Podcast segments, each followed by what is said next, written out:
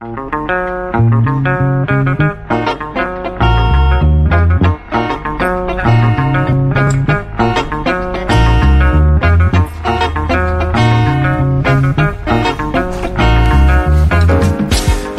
aquí estamos de vuelta.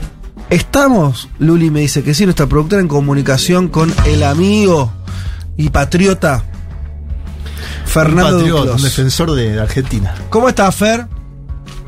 ¿Cómo anda, Fede? ¿Cómo andan, chicos? ¿Todo bien? Todo espectacular. Bueno, decíamos en el inicio del programa que íbamos a conversar eh, un rato con vos porque la última salida fue breve, pues saliste sobre el final del programa y, demás. Ahora estábamos, no- nos reservamos otro tiempo.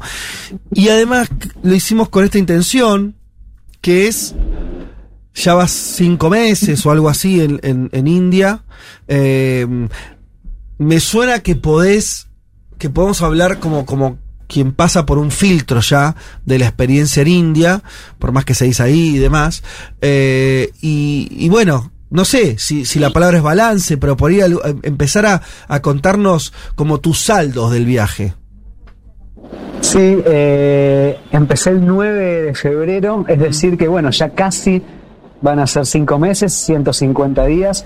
De esos 150 días, en realidad pasé un mes en Sri Lanka, pero bueno, es medio parte del subcontinente, la verdad es esa, es como si hubiera estado también en Pakistán o en Bangladesh o en Nepal, así que creo que Vale, igual, a ver, estoy en un momento doble. Por un lado, sí, es muy cierto eso que decís, que ya es un momento de empezar a sacar balances, de hacer saldos, porque además, déjame decirte, el otro día veía los memes respecto a lo que pasó ayer en Argentina, de que un día en Argentina son siete años en cualquier otro lugar. Bueno, cuatro meses en India son 20 años en cualquier otro lugar del mundo.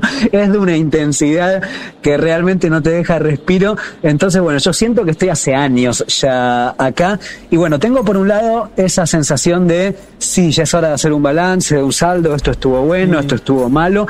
Y por el otro lado también lo cierto es que el cansancio de estar, después de estar tanto tiempo acá a veces no me deja hacer un balance eh, positivo como me gustaría hacerlo y como sin duda lo voy a hacer una vez que logre abstraerme de las situaciones de, de cansancio e intensidad diarias. No, a ver, el viaje es por escándalo mucho más positivo que negativo, pero claro, cuando venís de un micro de 20 horas que te deja doliendo la espalda, la cabeza, las piernas, el pecho, los brazos y no dormiste en toda la noche, sin duda lo que te pregunten probablemente va a estar tenido de un tinte medio pesimista. Entonces, bueno, por un lado esta cosa de hacer el balance y por el otro lado también la necesidad tal vez de mirarlo un poquito más de, de lejos para poder sacar las conclusiones sin estas vicisitudes del día a día que muchas veces la verdad, por más que uno suba fotos hermosas a Instagram y demás, bueno, terminan influyendo un montón en el viaje. Voy a Pero, contar Fer, una, Fer, pe- pe- un- pe- voy a contar una intimidad, Sí. perdóname, fue una intimidad que no sé si, si debería, pero que sin duda son muy importantes en el viaje. Recién hablaba con mi hermano y me decía, ¿cómo estás? Digo, muy contento porque hace una semana que no me duele la panza y que voy al baño como una persona normal. Digo, parece una, parece una boludez, pero es muy importante. Bueno, es que, es que mi, mi pregunta iba a ir hacia eso. Explicaros más, empezaste a hacerlo ahora con esta anécdota, eh, lo de la incomodidad o lo del cansancio. ¿Qué es lo que tiene particular India que te cansa tanto? ¿Es eh, eh, eh, viajar eh, es, es molesto por es incómodo? La cuestión de la, de la comida, ¿por dónde pasa eso? Bueno, a ver, por empezar para mí pasa por la sobrepoblación total y absoluta y el ruido. Es casi imposible encontrar silencio. Yo ahora estoy en un piso 14, por eso es que puedo estar hablando normalmente con ustedes, pero si estuviera en la calle estaríamos escuchando bocinazos por todos lados. Los primeros 10, 15 días uno no, no aguanta más los bocinazos.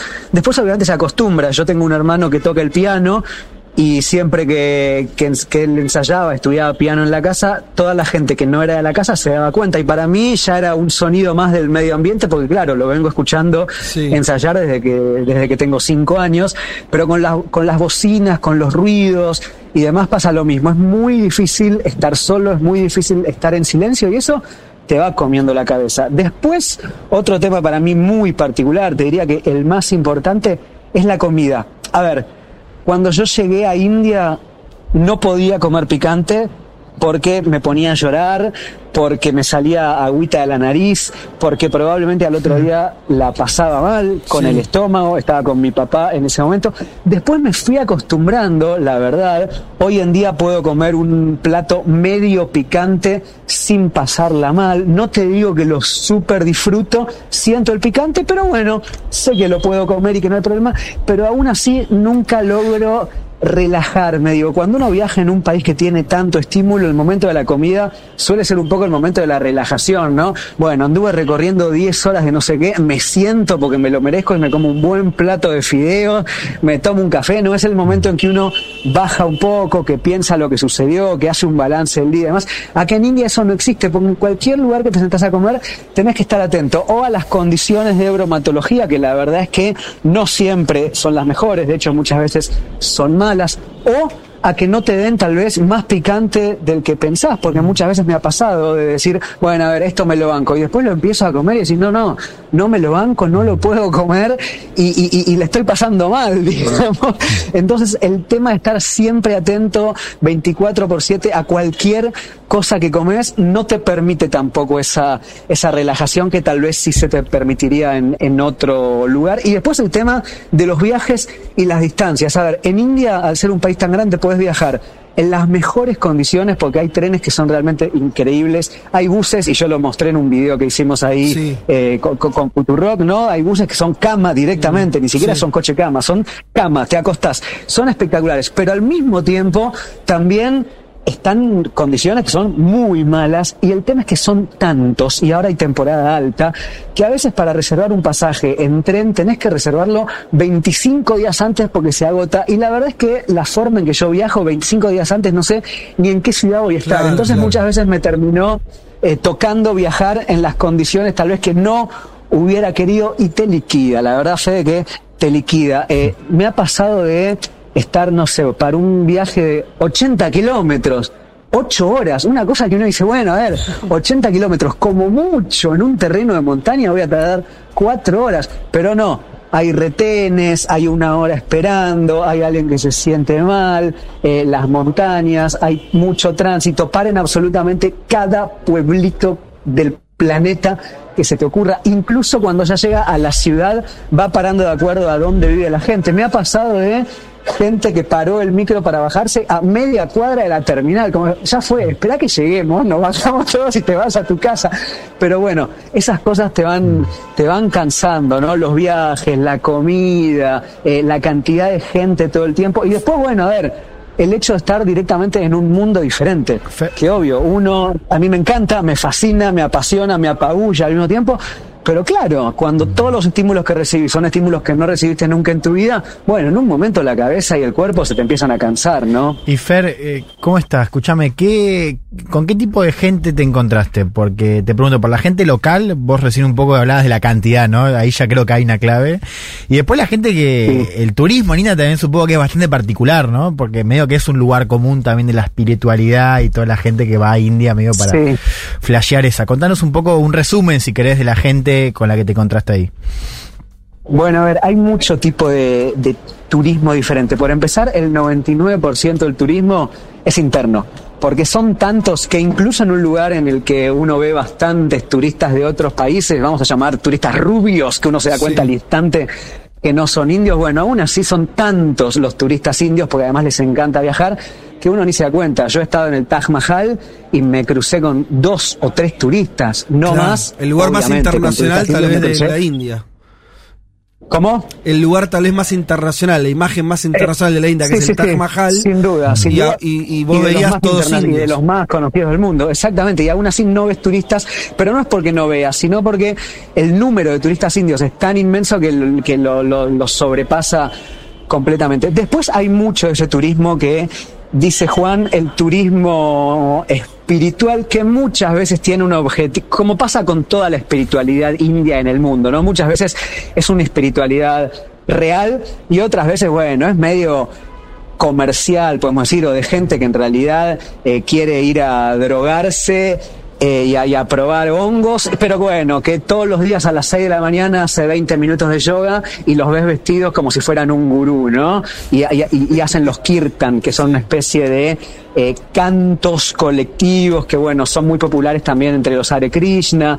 Bueno, de eso hay mucho, pero está focalizado en, en- en lugares muy particulares. Por ejemplo, estuve la última semana en Rishikesh, que es el lugar de India, el pueblito al que fueron los Beatles en la década del 60 Sí. y bueno, los Beatles un poco como dieron a conocer ¿no? el, el hinduismo al mundo, tenemos las fotos ahí con, Claro. con los yogis y demás. Y hoy Rishikesh es la capital mundial del yoga. Hay gente que va realmente a hacer cursos de yoga, a encerrarse en ashram, a hacer vipassana, ¿no? que es esto de estar mucho tiempo sin hablar, que va a practicar meditación. Y hay otra gente que va, bueno, a vestirse un poco como hippie, dejarse el pelo largo y, y decir que fue a Rishikesh. Pero hay lugares muy particular. Por ejemplo, Goa es otro, lo que hablamos alguna vez, este medio enclave portugués en India con playas lindas para hacer surf. Bueno, también es medio un reducto extranjero. Pero es un turismo que se ve en lugares así muy en particular y después no lo ve. Yo, por ejemplo, ahora estoy en Calcuta y, no me crucé hoy con absolutamente ningún turista eh, que no fuese indio. Es una ciudad de 15 millones de personas, incluso si hay, porque seguro que los hay, no los ves. Son ciudades tan grandes que, que ni te das cuenta. Fer, ¿cómo, Sí. es, ¿cómo es la cuestión de.? Mira, en mi cabeza conviven dos imágenes que son contradictorias, pero seguramente vos en el terreno las pudiste unir. ¿Qué es? La imagen de una India pobre. O sea, ¿no? Popular, pobre, Sí, dijiste sí, sí, recién sí. Calcuta, eh, ¿no? De nenes en la calle, no sé. Es esa imagen. Sí, sí, sí. Y por otro lado, la imagen de la potencia y de un país que eh, no, este, eh, no sé si opulento, pero seguramente tiene zonas de mucha opulencia, de mucho desarrollo. ¿Cómo conviven las dos? ¿Cómo conviven las dos imágenes? Hay una que le gana a la otra. Es una cuestión de que están las cosas separadas. eh, es- esas dos imágenes están separadas o no, o están una encima de la otra. ¿Cómo es? Te diría que es bastante más cercano a Brasil y a Río de Janeiro en el sentido de que Claro. uno puede estar en el barrio más hermoso de Río de Janeiro y a las dos cuadras te encontrás con una super favela que en otros países que tal vez la pobreza está como más localizada en suburbios, ¿no? En la periferia. Acá es medio que se mezcla todo con todo, pero hay una cuestión más allá de la, de la mezcla geográfica y es una cuestión que la hablamos poco también porque es una cuestión medio incómoda y porque además am- también es una cuestión muy difícil de entender, que es el tema de las castas. A ver, están, existen, eh, están ahí, muchas veces no son muy diferentes a nuestra organización de la sociedad, en la cual es muy difícil, vamos a decir, que alguien que vive en Nordelta termine casándose con alguien que vive en Sí, la. Villa 31. Por más que eh, institucionalmente se pueda, lo cierto es que muchas veces habitamos en mundos diferentes de acuerdo a nuestra capacidad socioeconómica, eh, más allá de que no haya un cierre geográfico como si lo había, por ejemplo, en la Sudáfrica eh, del apartheid. Acá el tema de las castas se ve mucho, digamos, se nota mucho más en los pueblos que en las grandes ciudades o tal vez en las periferias de las grandes ciudades, pero está muy presente y esa división es casi imposible de, de romper, digamos. Pero Entonces, vos, sí, vos cómo visualizas, lado- cómo ves, cómo- vos, Fer, que no sos de ahí, no, no conocías tanto el país, ¿cómo te das cuenta que, que estás hablando de, de- estás viendo a personas de distintas castas? ¿Por cómo se visten? Eh, ¿Una cuestión eh, física? ¿Por, mm, eh, no sé? A ver, no me, no, no me doy cuenta en el sentido, no puedo reconocer una casta porque además hay Ah. como 5.000 castas, o sea, eh, generalmente había cuatro castas en la antigüedad, pero eso se fue después, eh, nada, ampliando a la una enorme cantidad de castas que hay hoy, depende al trabajo que hacen, a la ciudad donde viven. Por ejemplo, no sé, la casta de los pescadores del estado de Tamil Nadu. Bueno, esa es una casta. Hay gente que probablemente cuando tenga un hijo o una hija van a ser pescador, pescadora y van a seguir así por siempre y toda la casta vota al mismo candidato políticamente, lo cual es tremendo en el sentido que muchas veces eh, de las castas depende quién gana eh, en cada estado. Pero digo, a ver, yo lo que me doy cuenta, obviamente, como en cualquier lugar, es la condición socioeconómica y esto me lo doy cuenta por dos factores. El primero, que es importantísimo, es el inglés.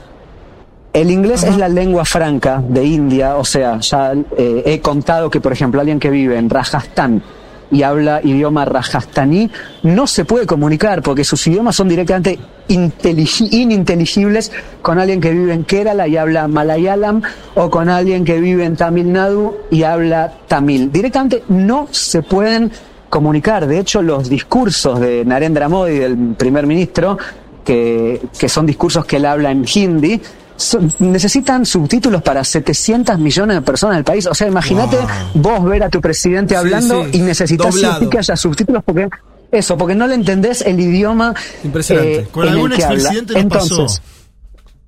¿Cómo? Con algún expresidente nos pasó, Fer, ¿no? que no se entendía mucho. Bueno, sí. bueno, me acuerdo en Bolivia, ¿quién era el presidente que, eh, que no Sánchez hablaba de los- directamente claro, español? Sánchez de. Sí. Bueno, exacto- No, no, pero, Goni, lo que estás eh, contando el es. inefable Goni. Sí, es impresionante. Aprovecho, Fer, y te Bueno. pregunto eh, algo particular. Porque vos, hasta ahora, lo, lo que noto en tu tono, desde el principio, obviamente, vos en las últimas semanas ya estás con un cansancio que es evidente que lo venís marcando. Lo marcaste la vez pasada que hablamos mm, un poquito. Ahora, yo escucho de fondo bocinazos, o sea, yo te entiendo ese fastidio y eh, lo que lo que te fastidió ya quedó claro en la charla, ¿no? Tuvimos movilidad, sonidos permanentes, los viajes, las comidas. ¿Qué te enamoró de la India? Si vos tenés que decir algo que te enamoró Bien. en estos meses, ¿qué fue? ¿Qué Bueno. te enamoró de la India? Déjame terminar eh, los dos ítems que quería de, la respuesta anterior, que son, el primero el inglés. ¿Por qué? Porque al hablar tantos idiomas diferentes, al final la lengua franca de India termina siendo el inglés. Solamente que quién sabe inglés. Bueno, el que lo estudió, el que fue un colegio que lo enseñan, demás. Entonces, si alguien te habla inglés, lo más probable es que pertenezca a una casta alta, con lo cual yo al final tengo que terminar diciendo, la gran mayoría de gente que conocí en India, porque otros idiomas no puedo hablar, pertenecen a una casta alta, con lo cual obviamente mi visión del país se distorsiona, ¿no? Respecto de- de- del, del resto. Es como venir a Argentina y solamente visitar dos barrios de Buenos Aires. Bueno, obvio, sí, es una parte de Argentina, pero no es todo. Entonces, el inglés es algo que para mí define si la persona tiene un nivel socioeconómico alto y muy probablemente, por más que no es, eh, la correlación no es directa, si tenga un nivel socioeconómico alto, va a ser de una casta alta. El 95% de los casos es ese. Vos no vas a ver a un brahmin, que es la casta más alta, barriendo la vereda, por más que esté en una situación eh, muy difícil. La verdad es esa. Y lo segundo que a mí me sirve para darme cuenta realmente de eh, del nivel económico y de la casta y demás, es la dentadura. Si yo veo una persona que tiene dientes blancos, bien, que no tiene ninguno caído y demás, yo sé que esa persona le va más o menos bien. No solo en la India, ¿eh? a mí los dientes me sirven muchas veces como indicador en, en muchos otros lugares para, bueno, para saber más o menos el, el, el- el nivel socioeconómico que maneja la persona. Y volviendo ahora a la, a la pregunta de, de Juan, a ver, lo que te enamora es un poco al mismo tiempo también lo que eh, te fastidia, ¿no? Es el hecho de estar en un mundo nuevo. Yo hace una semana estaba en el Ganges y yo había estado en el Ganges en Varanasi hace cuatro meses y era un Ganges calmadísimo, que no se movía, que casi no había agua, que te metías si querías nadando hasta el medio y no pasaba nada. Y estuve ahora en el Ganges, que estamos en temporada de monzón, y lo vi, lo sentí que si había tres centímetros más de lluvia, se llevaba el poblado por delante. Entonces, ¿A qué voy con esto? Muchas veces, y yo el otro día cuando miraba el Ganges y lo comparaba con el Ganges que había conocido, me eh, reflexionaba respecto a por qué los dioses hindúes tienen esta cosa de eh, destrucción y construcción al mismo tiempo. Si uno analiza cualquier deidad hindú, Shiva, Vishnu, Kali, Durga, tienen esta cosa, no son dioses perfectos, son dioses que si se enojan te destrozan realmente, son muy crueles y al mismo tiempo, bueno, tienen el poder de crear vida y demás. Y yo lo relacionaba con esto, bueno, obviamente, esta gente que vive acá y que tiene 50 grados un día y al día siguiente un monzón que se lleva por delante del país, es evidente que tienen estos dioses que pueden mostrar estas dos caras y a esto voy con lo que me enamoró. Digo, es un país que al mismo tiempo que es eh, fastidioso, cansador y demás, tal vez por ese mismo fastidio, por ese mismo cansancio, te da esta cosa de sentir que estás en un nuevo mundo. Digo, a ver, vos entras a un templo, a un templo hinduista, por más que no entiendas nada.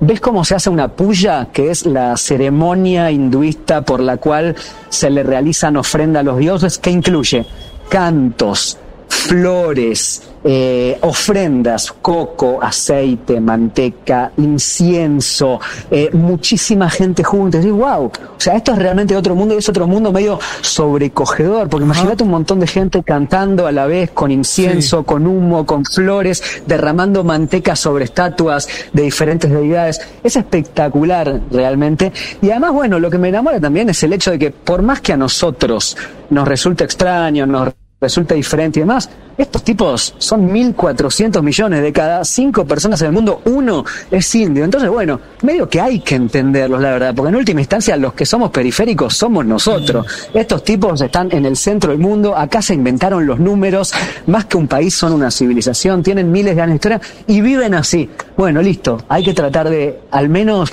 eh, entenderlos, ver cómo hacen y, y, y, bueno, nada, esta cosa de tratar de entender un nuevo mundo para mí es, es completamente fascinante, ¿no? Eh, hagamos un, un, poco de juego. Eh, si tuvieras que decir tres, cuatro cosas así a modo de, de como si fuera uno de tus hilos de Twitter, eh, okay. pero tirate los highlights del viaje. Eh, pero metele ahora que te levanta Petro en, en los hilos, metele inspiración, Fer. Eh, ¿qué, ¿qué, fue lo más lindo que, que viste? No sé si por, por belleza o por interesante, no sé, como quieras. Bueno, a ver, el lugar más surreal probablemente y más interesante y, y, y, y bueno, hicimos un video, es Varanasi, sin lugar a duda. O sea, en Varanasi uno ve esa India de, de, de de estos santones, ¿no? Con la barba, casi desnudos por la calle, cadáveres siendo cremados ahí mismo en la vía pública del Ganges si tuviera que elegir un lugar de India, no tal vez el que mejor la pasé en el sentido de disfrute, pero claro. sí es el lugar que sí, bueno, sí, definitivamente estoy en un lugar que es de los más importantes del mundo y es otra cosa 100% diferente a lo que viví. Bueno, Varanasi es sin lugar a dudas. Frena un segundo Uno, ahí, frena un segundo ahí, una, una, dale, como una ventanita ahí. Hay algo, te lo tomo por lo que estás diciendo de Varanasi, esta cosa de que incineran cuerpos en la vía pública, y bueno, uno escucha eso y se te dice que. Eh, hay algo que no sé si te pasó solamente ahí, por ahí es algo más de India, donde la estatalidad, el orden, o sea, hay un orden que no es solo el del Estado, sino hay como un orden social, no sé si llamarlo autónomo, previo, tradicional. Hay algo que se juega ahí donde lo que se puede y no se puede no está fijado solamente por normas burocráticas. Sí, 100%, absolutamente 100% porque si no el país además no podría sobrevivir. De hecho, bueno, a ver, India es la democracia más, más amplia del mundo. Creo que le lleva como mil millones de personas a Estados Unidos, que es la segunda sí. democracia más importante. Y mucha gente se pregunta realmente si da para que el país sea una democracia. Digo, es muy diferente ser una democracia en Argentina con 45 millones que ser una democracia con 1.400 millones en las cuales 700 millones ven el discurso del presidente subtitulado. Entonces digo, por más que sí hay una estatalidad muy fuerte y de las cuales además los indios se enorgullecen mucho porque hay también soberanías uh -huh. diferentes de, de, cada estado y demás, hay sí, sin duda otras instituciones que te diría que son incluso más importantes claro. que el Estado en la organización de la vida y la principal y la número uno es la familia A ver, la familia acá vertebra absolutamente todo. No existe para un hijo pelearse con un padre es como directamente, o sea, lo peor que te puede pasar siendo padre, siendo hijo, o sea, es como lo peor directamente, sos desterrado un poco de, de la familia, las madres son las que mandan eh, en, la casa y eso obliga a que muchas veces al final se terminan quedando ellas en la casa mientras el hombre sale a la calle, más que nada en los pueblos, ¿no? Después tenemos una India de clase urbana, media universitaria, que se va acercando un poco al modo de vida occidental europeo, pero todavía vive esta India tradicional. Las castas, bueno, las castas son un ordenador tremendo y en parte creo yo, ¿no? Porque no hay una teoría así que uno diga, bueno, en India las castas existen por esto, por esto, por esto, A, B y C. Si bien eso no existe, a ver, es evidente que las castas existen también porque era necesario ordenar en un país con tantísima gente en el que hay que hacer registros catastrales de agua, de tierra, de impuestos. Bueno, a la hora de hacer impuestos la gente ya sabía que acá viven los pescadores, acá viven los que cortan claro, la caña de azúcar, sí, acá sí. esto. Y esto con los años se fue institucionalizando, claro. se mezcló con ideales religiosos y se formaron las castas. Pero a ver, si hay una supraestatalidad que te diría que es mucho más fuerte incluso que el Estado. Eh, bueno, te, te- nombrame un par de lugares más y, y cerremos. Ya hablamos un montón, pero quiero que nos, nos regalanos eh, dos o tres imágenes que te hayan gustado mucho del viaje, eh, como para llevarnos, para, para, para dejarnos eso. Bueno, a ver, el lugar que tal vez más disfruté eh, estar fue un estado del que ya hablé mucho y voy a seguir hablando y voy a hacer una parte importante de mi libro que es Kerala, porque aman a Argentina por empezar y además porque es una India, la India del sur es muy diferente a la India del norte, es una India más tropical, más tranquila. Ahora podría ir porque el monzón se está llevando por delante todo, pero bueno, cuando estuve en Kerala la verdad que la pasé muy bien, eh, no había tanto bocinazo, no hay tanta gente, los que hay no son invasivos, porque eso también sucede, a veces los indios son muy invasivos, entonces Kerala te la pongo ahí en el podio también, y después algo que te lo pongo en el podio por lo raro, por lo rarísimo, de hecho es un video que todavía no subí, pero, pero que, que ya está ahí en las gateras, en Bikaner, que es en el estado de Rajasthan, al norte de India, cerca de Delhi, cerca de Pakistán también, fui al templo de las ratas. Es un templo eh, muy particular en el cual se sigue una corriente del hinduismo que dice que la diosa, que es un poco la matrona, la deidad principal del templo, tuvo a sus hijos encarnados en ratas. No recuerdo exactamente cómo es la historia, pero lo cierto es que gracias a esa mitología las ratas en ese templo son sagradas. No. Y cuando digo que es el templo de las ratas, no es que vas caminando y se te cruzan dos, tres ratitas, le sacas una foto, ay bueno, qué lindo, no sé qué. No, no, no. Es un templo en el que hay 25 mil ratas y ratas de la calle, además, y a los templos hinduistas solamente se entra descalzo, lo mismo que a las mezquitas.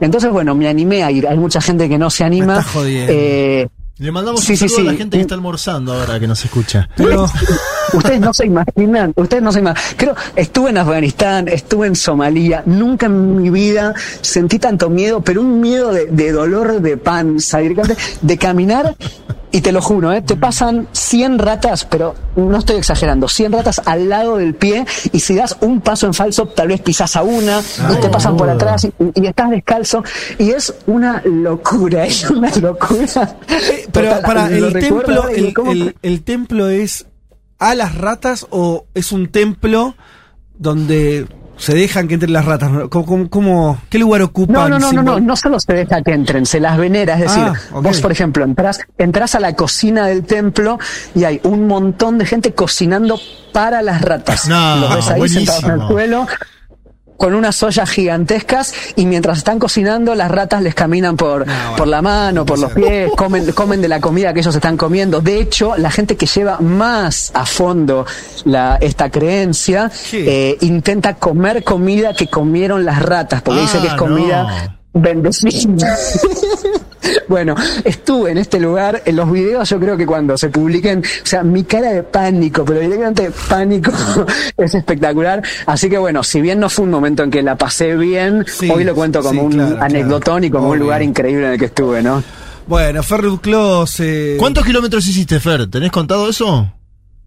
No, no, no, no los tengo contados. Los, Más de los 5.000 podría seguro, contar, ¿no? sí. Sí, sí, sí, sí, más sin duda, porque además hay lugares que estuve dos veces. Lo que creo más, más o menos tengo contado son los estados de India en los que estuve. Debo haber estado en unos 15, 16, Ah, son 28, con lo Wow. cual es bastante, la verdad. Y como les decía antes, cada estado es casi que un país eh, diferente. Ahora estoy en Calcuta, que así como nota al pie, es una ciudad muy linda, no me lo esperaba la verdad. Tal vez porque llegué hoy y es domingo y estaba más vacía que de costumbre, pero avenidas muy anchas, arboladas, gente muy agradable. Llegué un poco con cierta cosa de, uy, otra vez a la gran ciudad. Claro. Y lo cierto es que me estoy encontrando con, con una sorpresa. Eh, los bengalíes son gente muy agradable, según, según me tocó ver hoy. Eh, así que bueno, nada, pero sí, la recorrí bastante. No sé cuántos kilómetros, pero sí como 15, 16 estados. Eh, decía Fernando Duclos, periodistán, obviamente quien no lo siga es casi un mandato seguirlo en sus redes sociales, también está publicando los videos, algunos de ellos eh, en, en, en, eh, en el canal de YouTube de Futurock, que están buenísimos, los pueden ver ahí.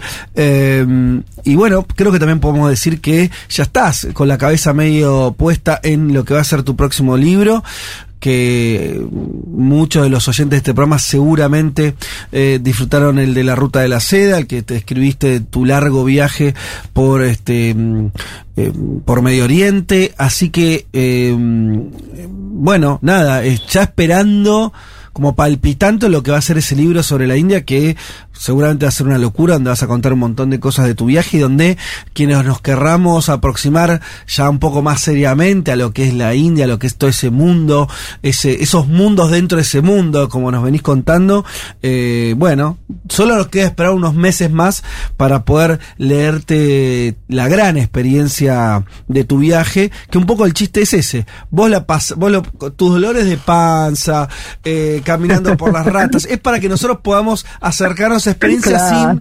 sin, sin tener que hacerlo exactamente. Es un poco el chiste, ¿no? Todo Todo, sea por la, todo sea por la anécdota, ¿no?